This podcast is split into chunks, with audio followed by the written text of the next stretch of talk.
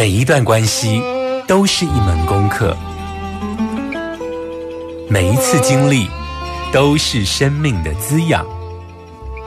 世界上最重要的东西，往往用眼睛是看不见的。One, two, three, four. 那我们就用听的吧。今夜遇见小王子。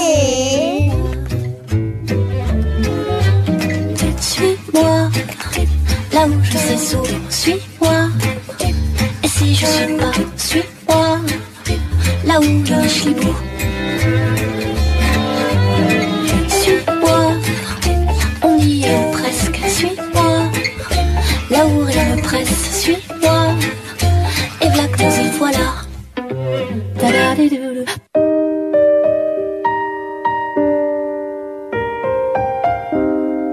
欢迎收听《今夜遇见小王子》， 每周六晚上八点，周日晚上九点，阿光会准时在 FM 九九点一大千电台与你相遇哦。在上一集的节目中呢，为大家邀请到了张小文小文姐哦。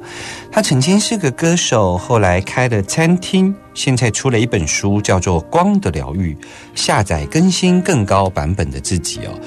我其实是非常重视这样的一个专访哦，因为越来越多人成为接训者，然后但不是每个人都能够好好的成为一个传讯者哦，因为灵性出柜往往是一条注定独白的道路哦，每个人的出柜路径不同。情境的显化与考验也不相同哦，尤其是当我们对于灵性世界有了进一步的认识的时候呢，关于家人、朋友或者同事是否理解我们发生了什么事情，在家庭与人际关系上面又该如何面对哦？忠于自我，走上独自前往的道路，或者分享灵性世界，让更多人看见并参与真实的自己。所以我想要再一次的邀请张小文小文姐来到阿光的节目中哦，我想更仔细的来问问关于灵性出柜后的她，那个与自我神性相遇的张小文。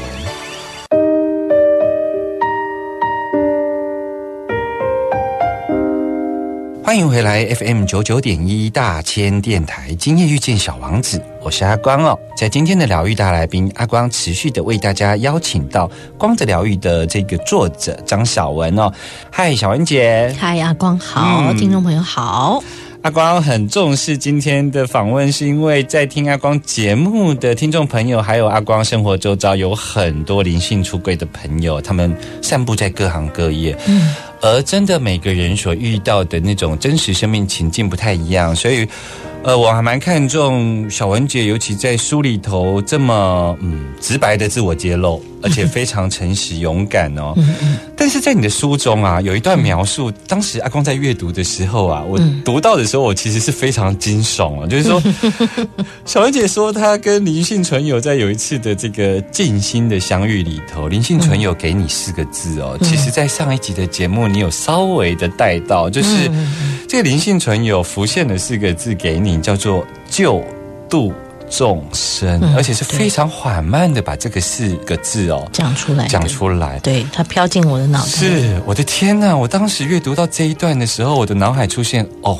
My God，又来了，又来了，又是一个想拯救世界的疯子哦。所以小恩姐，你可以跟我聊一聊那一段相遇到底是什么？是因为呃，我周遭的许多朋友，像呃，你还好，你是在那个面对母亲临终的时候，你是学习到了灵气，嗯，对，而我们其实，在我们的节目中也有介绍过灵气哦。嗯，那灵气其实是跟这个宇宙本源的能量所连接，是是是，哦，所以呃，我觉我觉得那是一个还不错的途径。可是我周遭有一些朋友，他的灵性出柜呢，嗯他也会出现救度众生，可是他会。好像跑到那一种，他的因缘哈，就让他跑到了那个民间宗教里头的那一种办事。嗯嗯，他的办事就是他的救度众生。结果呢，嗯他的生命里头就只剩下办事，然后他的生命好像没有像你一样感觉到自己的那个更新版本，你知道吗？也 是因为这样子的一个真实的朋友在我周遭，所以我才会特别提到说，那你现在重新出书了，又是如何理解你那个时候听到的救度众生的那四个字？救度众生的真实含义到底是什么？是什么？对不对？嗯对对，好。我觉得救度众生这件事对我来说是大震撼，就是震撼教育，对不对？嗯所以我们一定抗拒的嘛。还有，我是神经病嘛？哦，我是发疯了嘛？哈、哦，对不对？然后你说到了那个宗教里面，嗯、在公庙系统里面的那一段路，其实我都走过了。你都走过是什么意思？他们所谓的救度众生，所谓的办事在我身上，我就是办事的人。哦，我其实就是办事。刚开始的时候，我会觉得我根本不知道是这一回事啦，嗯哼，我不知道，我只知道说，嗯，这个救度众生是是要我干嘛，所以我就抗拒，抗拒以后，这个过程就是不断的去诋毁自己，嗯。就是我有什么能力救度众生，嗯，我能做什么？啊、这样这样这样，然后再来，这个声音就不见了。哦，对，因为我我说了一句话，你是佛还是魔？嗯，这是一个很有哲理的问法耶。对对对，然后那个声音就回我，那你认为我是佛还是魔？哇，你遇到高手了。对对，他把问题丢回来给我嘛。于是我们就有很长一段时间没有再继续通话。嗯，就是说这个问题丢给我之后，我心里想说，我当然是希望你是佛，不是魔嘛。嗯对，所以我自己选择了一条路嘛，就是向光的路走嘛，嗯对不对？可是这很容易辨识吗？不容易哎。嗯对不对？因为我们就要去调整我们自己内心的那些很微小、我们觉察不到的那个一一个很深的黑暗的沟。嗯我如果没有觉察到自己，我的欲望啊，我的什么啊，我的偏差的性格思想，嗯它都会带我进入黑暗里嘛。嗯所以我觉得这是一段检视自己的路。嗯当然，我最后有一次就在练功的时候，诶，这个声音浮现了。有一阵子嘛，因为我不太敢继续练功，啊然后再来他浮现的时候，他就来说，其实你不会那么没有价值。我心里说，我又不可能吃素，我又不可能，呃，就反正我就一无是处，我自己都救不了，我救谁呀、关我屁事啊！嗯对嗯嗯这个事情就是我们的讨论过程。他说，其实你只要跟身边的人去帮助他嗯嗯就好了，就从你家人朋友做起，是很简单的。嗯哎你知道吗？这句话给了我一个开启。我说，嗯真的那么简单吗？嗯，对啊，所以我们一开始在听到救度众生的理解，我们会对于这份理解会有世俗的，包括条件，什么样的条件是有资格做是救度众生的事？是是。但当我们在认知这个条件的时候，其实我们其实是在对自己价值的一个衡量。你的意思是这样子？没错。那事实上，我看到我对我自己的认同是非常的不 OK 的，我会否定自己的。所以他后来在一次临在的时候，他跟你说，所谓的救度众生，其实从自己身边的人做起就可以了，很简单，他就是这么一回事。嗯所以你知道，我就觉得，哎，那这很容易啊！我一直都很关心我身边的人啊，那为什么不可呢？所以我就放松了嘛，嗯我开始不紧绷了嘛，放松了嘛。结果这个继续这个指导灵就一直来跟我讲话了。嗯。所以跟我讲话不是一直叫我做什么，而是一直在看，叫我看自己，觉察自己。对，然后我刚刚提到了，我事实上我走了一段办事的路，很长啊，一直到现在，只是那个场域是在你家这样吗？在我自己工作的地方跟家里，还有嗯。我会走进大自然，大自然里面有很多。OK OK，就是你的办事不见得是对人呐、有时候是对对无形朋友或嗯。对土地这样呃子。，对土地无心朋友，是我刚开始，我刚开始不是对人做，我是关心人，可是他会带来一些什么？是是是，对，然后我其实最早开始是陪我先住院的时候，嗯。我住院那天陪他，然后他第二天继续住院，但是我就带出来一个十几岁的小男孩，我自己完全不知道，而是我痛苦到不行。是。对，那是我第一次嗯经验到这事，然后我的生命在这一段这所谓的办事路上就等于开了一个门了。嗯嗯然后好不容易我就把那个痛苦，每天照三餐练功啊，终于有一天他走了。嗯可是他怎么走的？就是我就已经泪流满面，嗯坐在地上，然后我的头顶上方就有人就是像嗯那个是马戏团吊单杠下来，吊了大概十个，大概是指我们的这个神性指导。嗯嗯嗯有的是老的长胡须的，有的是女生的，有的是小孩的，有的是他们就吊在我的上方，然后他们就看着我这样，嗯哎呀，这孩子辛苦你啦，嗯他走了。嗯我当时真的是，真的很想骂《三字经》。对，然后我就说，这什么东西？我的日子从现在开始变这样吗？嗯你们告诉我下一次我要怎么办？他们说我们也不知道啊。嗯我说怎么可以是不知道？你们不负责任！我开始大骂。嗯嗯嗯嗯我说你们怎么可以让我这样？你们太不负责任了！你们总要告诉我怎么做，怎么会告诉我不知道？他们说你做过第一次，你就会第二次了。嗯嗯哦，我天哪！你知道这个问题在若干年以后的十几年了，是好、我重问了一次，是我重问了一次，你们告诉我清楚，为什么你们不知道？我没办法接受这不合理的答案。嗯嗯嗯，你知道他们给我什么答案吗？怎么说？我们不是人，我们不知道人应该要怎么做呀，啊，很合理了。是这个世界是你在经验的是世界是是是。那回头讲到刚刚阿光问我的，嗯这个到底是什么？嗯我说，其实我救度了众生，这个所谓办事过程，我已经不知道多少了啦。嗯好，是诶，所以我认为啦，嗯在我书里面我也讲了，嗯做了这么多年这些事，嗯。救度众生，其实是在救度我自己啊。是，其实我非常喜欢小文姐这样子的结论，因为自己也是众生，对我就是众生，所以这众个生就是我。陪伴众生的过程，其实也是疗愈自己的同时，是是是。所以救度众生有这样子的一个结论，我其实是觉得应该会给听众朋友很好的启发哦。是是是，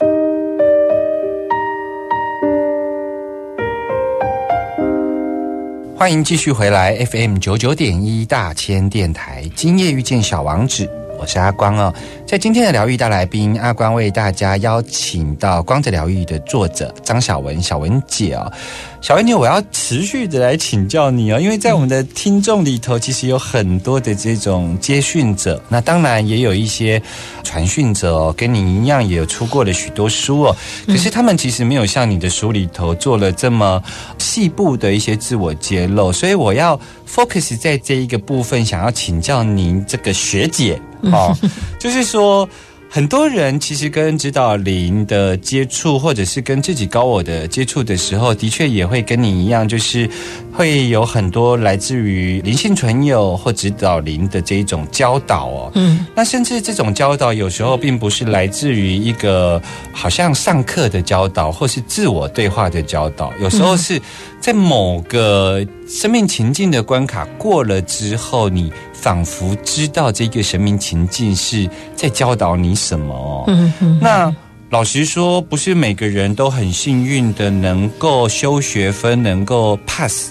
嗯我生活周遭有一些人，他跟指导灵的接触有很多人，他听从自己的内在指引啊，他也过出了那个内在指引的生活。嗯可是他的真实生活当中有其他的家人，那家人在面对有一个这样子灵性出柜的人的时候，然后又要解任务、要教导的时候呢，嗯他们有时候解决焦虑的方式就是很粗暴的把他们带去看身心科。嗯，，对，这个我也经验过。是，所以。就是 这个教导跟这种解任务，遇到这种失败的人，你会给出什么样的建议？那你自己的历程又是什么呢？嗯，可以好，因为我经验过的事情，我觉得我们一定要看清楚自己。嗯当时我先生就是叫我去看精神科，结果我就问他，我的问题只有我知道，我没有办法去面对一个陌生人讲出来，因为他是陌生人。嗯他说：“那你这个问题什么？”我说：“我的问题是从你来的，嗯所以你要我去看精神科，我觉得你才需要去看精神科。所以其实最后已经抗争到等于像撕破脸了。好，那我我其实就告诉他说，我是脑筋很清楚的人，你不要用这个来贴我的标签。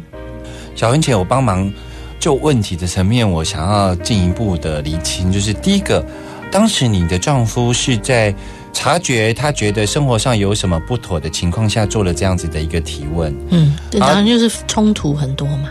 对，那我觉得冲突很多是必要的，因为婚姻在这个世界上来说，其实也是一个不太健康的状态。现在嗯啊，就是两性之间的平衡，从过去走到现在，那个时代在改变了，女性意识一直抬头了。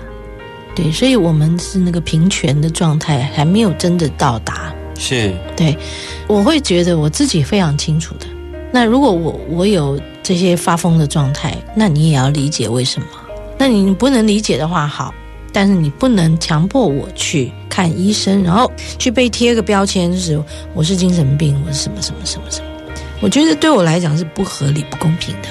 嗯所以我其实抗争了很大一段时间。那在抗争中呢，我最后就就跟他说，所以如果你要我去看医生，我认为应该看医生的人才是你。这句话就让他刹车了，他觉得我不可理喻了。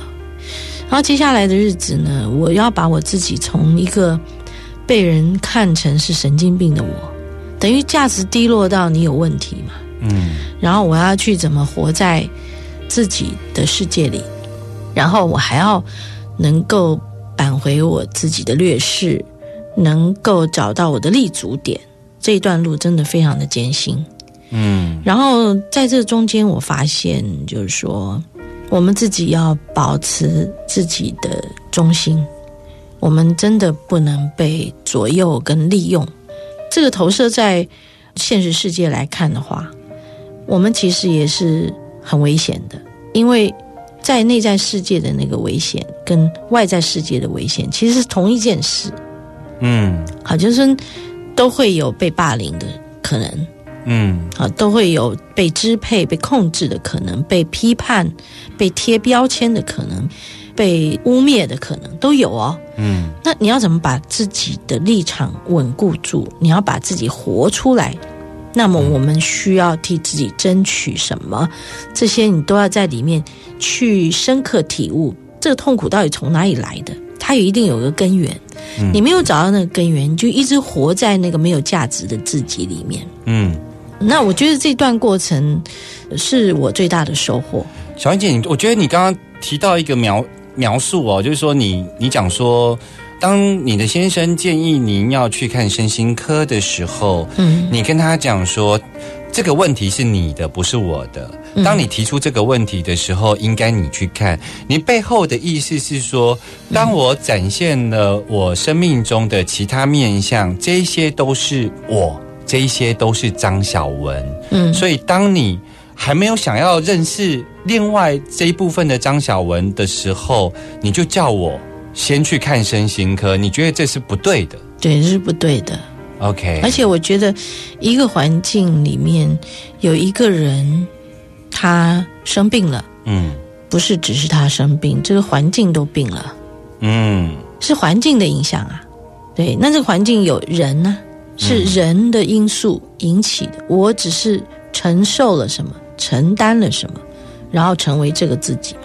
我就是说，从小被霸凌的我，进入婚姻中，我其实也是带着一种被霸凌的频率，所以跟我相处的对象，他也很容易霸凌我，是不是？嗯对，因为我们没有自觉嘛，嗯，所以我们就一直用被霸凌的频率在和吸引霸凌的呃吸引霸凌的对象在对我们霸凌嘛。可是这自觉要升起的时候，和你生活在一起的这个人，他们要很清楚，要协助我们。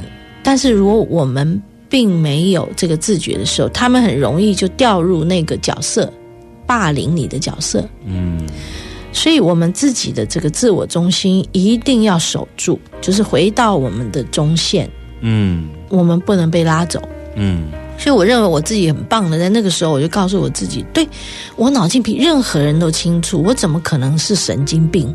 你怎么可能可以拉我进去那个精神科，然后坐在那里，然后让医生听我说我怎么了？最后他给我一个诊断书，对你是精神病，然后他还要开药给我吃来医治我。是 No，是，就是这个经验为什么要被诊断？对，No，我没有问题。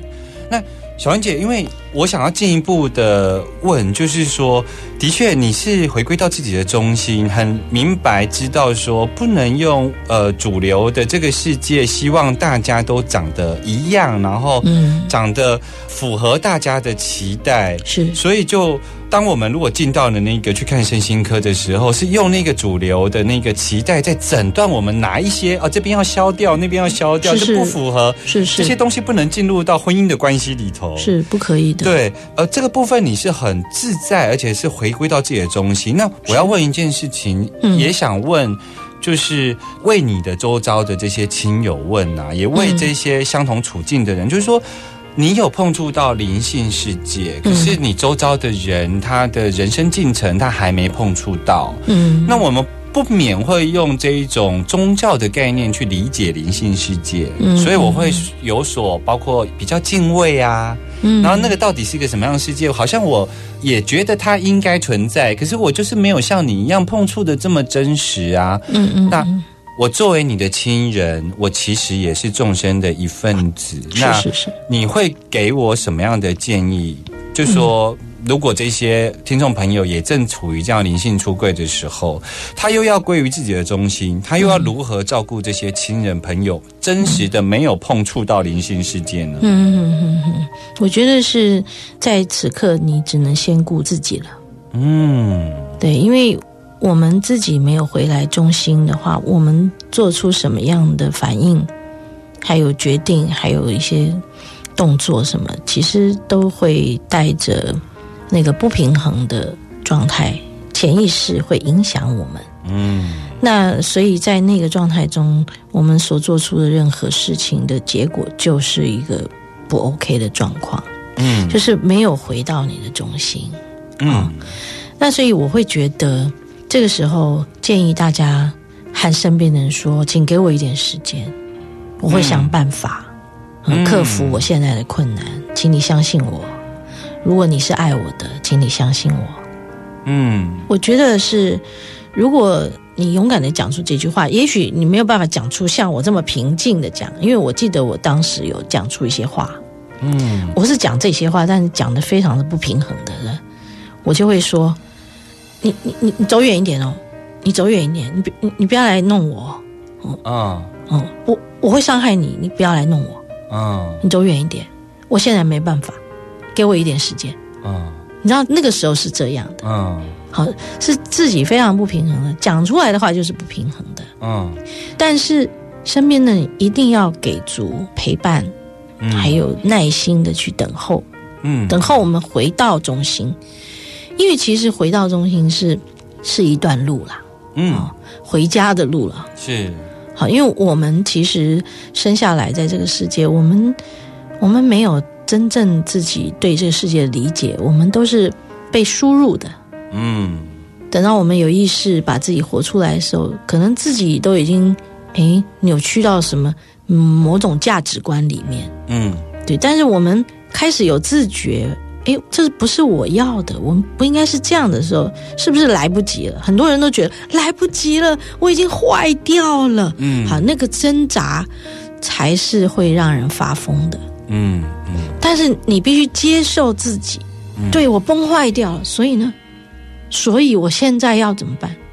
所以这个时候我要面对自己嗯最糟的状态。是然后走进去，走得很深很深。就说我说我每次在我的痛苦里，我会走进我的痛苦里，然后我就看到我的前世，我前世好痛苦。哦，原来我的痛苦不只是在这一世的痛苦，我还带了累世的痛苦来演今生的剧。嗯嗯嗯对对，然后我就发现我痛苦好深，我必须连根拔除它，我只能走进去。嗯那走进去到痛苦的最深处，然后你就看到看到光了。是，其实呃，我觉得小文姐做这样的提醒，我脑中的画面是这样子啊，就是说。尤其是一个灵性出柜的人，他面对他原生家庭或是他结婚的伴侣关系里头，他们如何面对这些关系里头的这些家人，怎么看自己？其实我们可以把它当做是这样子，就是说，真的不要把它帮得太特别。就是今天呢，我忽然之间，我对于爬这种高山很有兴趣，然后我想要去探索这一个高山的时候。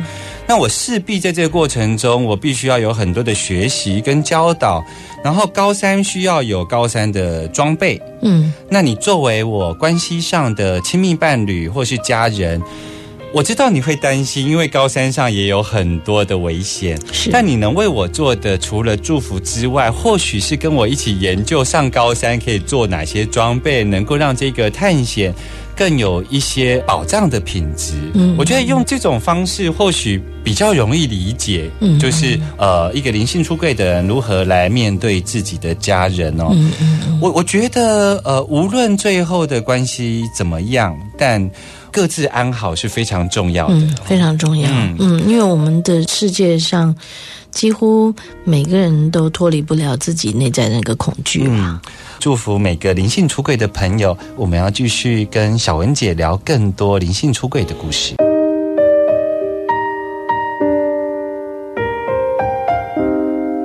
欢迎收听 FM 九九点一大千电台，今夜遇见小王子，我是阿光哦。我们持续要来访问《光的疗愈》的这本书的作者张小文，小文姐哦。小文姐，我要嗯持续的问你哦，就是其实作为一个灵性出柜者，然后碰触得到这些灵性存有，嗯你的生命的确做了很大的改变哦。嗯那其实我们刚刚少聊了一段关系，就是说我们刚刚其实有理解到，包括亲密关系或婚姻关系等等的。那下一代呢？下一代像你的小孩是如何看待自己的妈妈有这方面的灵性碰触呢？嗯，他是非常开心我我有这样的转变。以前在他很小的时候，我不平衡，我其实是一个很恐怖的妈妈，嗯，我会控制他，我会霸凌他，啊。其实把你的经验又是是是交给下一代了等于是因为我是什么，我就会做出什么嘛。是对不对？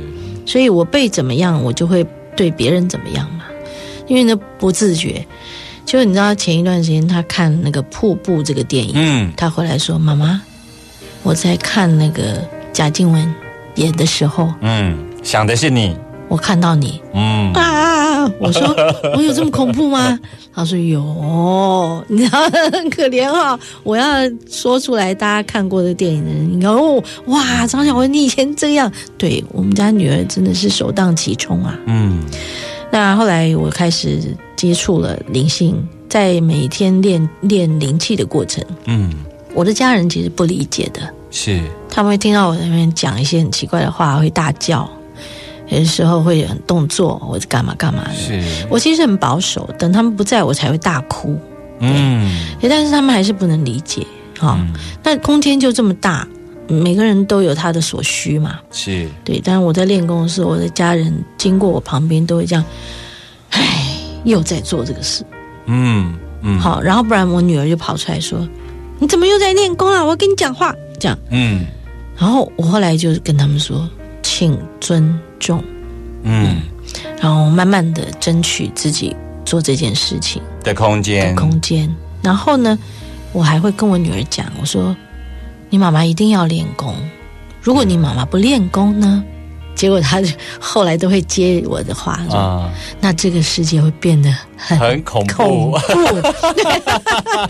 就可以想象说，对，如果他的妈妈不练功，他在家里会受到什么样的待遇？嗯，其实你刚刚的描述里头，其实跟我们讲了两件事。第一件事情，嗯难怪佛教会说，只有觉察能够断轮回，嗯，是，不然你带着这一种所谓受报的频率，嗯你就是会成为那把这个部分继续传承给下一对，代。没错，你你没有自觉，就会继续的演出这个悲剧。而且你刚刚描述了一个很鲜活的画面，就是今天如果我的妈妈在庭院里头做瑜伽的时候，我可能不会去说，嗯，你看她又在做那个了，嗯，就只是因为瑜伽是这个世界上认可的项目。是是是，没错。可是如果今天我们只是跟着自己的身体律动，嗯。就像呼吸，每个人的呼吸频率不太一样，是。心跳不太一样，是是是，它可能有一些平均值，是，但它就是每个人就真的不一样。对对对，那为什么当我们做瑜伽的时候不会可以接受？嗯，嗯可是，在做自己的身体律动的时候却不能接对受。，其实我里面我的那个指导灵曾经告诉我一件事啊，嗯。因为其实我过去就是很很拮据，也没办法去上什么课，嗯所以我就自己练功。那那练功过程，我想我在做什么？这有点像气功，有点像瑜伽，有点像打拳。嗯他们就跟我说，每个人都有自己的瑜伽体位法，嗯像气功啦、瑜伽啦这些，他们也都是每一个人过去哈那些在灵性成长的那些人，他们练习去和自己的身体做沟通的过程，去律动出来的。嗯然后他们最后就是把它整理出一套系统嗯来做教学。但是每个人身体都有自己的状态，嗯哼不一定你现在真的符合这个动作。嗯所以你自发的去律动的时候，自然而然它会就着你的身体状况，去律动出你所需要的，嗯去伸展你自己。对，所以其实我后来在我的练功里发现了一个很优美的感觉，嗯，并不会像我们过去认为的，那那个是 key 档了，是不是？嗯还是什么的？嗯好，可能我们过去有对 key 档这件事有很深的误解吧。嗯，但是它其实是同样一件事啊，它是同样一件事。我仿佛可以感觉到你讲的那一个优美，就是它不是一个呃，好像你站在一个主流的眼光去看一个人跳舞美不美，嗯。它是没有评价的，嗯，而是评价，它是完全跟自己在一起的那一种律动。对，没错，我觉得那种美不是一种啊、好像你跳芭蕾的姿态很美的那种美，嗯，对，跟自己相处在一起的那种恬静之美。是是，我觉得那是来自灵魂的律动。嗯每个人的灵魂都有他自己的光彩跟他的振动频率。嗯嗯嗯嗯，嗯对，所以其实我们的律动就是这个独特的、独一无二的是振动频率所展现出来在肉体上的一个姿态。是。后来你的女儿接受你的振动频率了吗？嗯，她非常非常的能够理解，然后也很支持，她也觉得她妈妈很棒啊。虽然她还是会告诉我你以前很可怕，但但是我觉得在成长的过程，因为有他，我也可以重新的再一次成长，就是重新活过我的小孩时期。嗯啊，因为我后来就是要把我从小被霸凌的这个感觉去平反嘛。等于是你透过照顾他，也同步在照顾张小文的童年经验。没错。然后我会对他说：“对不起，我过去没有自觉的时候对你做出的伤害、霸凌、控制，请你原谅我。嗯，然后好棒哦。对，然后我又跟他说：“那请你教我，我可以怎么跟你说话，我可以怎么去和你相处。嗯哼，好，然后诶，觉得他就是我的老师，嗯，对他就会来教我。是，他说：“那你不可以预设我的立场。”我说：“哦，好，谢谢，那我知道了。”所以，我觉得一个人的成长会带来这整个世界的成长，这绝对是没有错的。嗯嗯嗯嗯嗯他现在跟你一样碰触得到嗯，灵性世界吗？他比较呃没有办法直接，因为他还在所谓探索现实世界，但他意识到了，他意识到他意，识到有灵性世界他非常清楚，非常清楚，而且知道我每天在做的事。他每天看我练功嘛，嗯对，所以他都知道这些是怎么回事儿。啊，遇到有什么问题，他就会来跟我谈。嗯，对，好棒！我觉得这个真的是，当我们有深刻的觉察的时候，我们就不再进入了那一份轮回。嗯，然后错，当我们有了这一份觉察的时候呢，新的品质就流进了这个关系。关系里，对对对对，然后我们会交换很多成长的心得。嗯，嗯，我觉得并不是我要教你，或是你真的要来教我什么，是，而是去交流。嗯哦，交流我我们对于这个世界发生的事情，我们有了什么心得，然后我们怎么活出自己。对于一个二十二岁的孩子，他怎么看见自己的灵魂的光彩？嗯，啊，我就是在告诉他，你妈到了快五十岁才看见自己的光彩，是，你现在如果能看见，哇，那你有好多的日子可以去完成你的人生啊。是是是。嗯，这两周哦，一连两集，小文姐跟我们谈了很多她灵性出柜的一些真实的生命故事哦。然后我们要谢谢小文姐，希望未来还有机会能够邀请张小文来到阿光的节目。好啊，谢谢小文姐。谢谢阿光。小王子说：“星星发亮是为了让每一个人有一天都能找到属于自己的星星。”我们下周见喽，拜拜。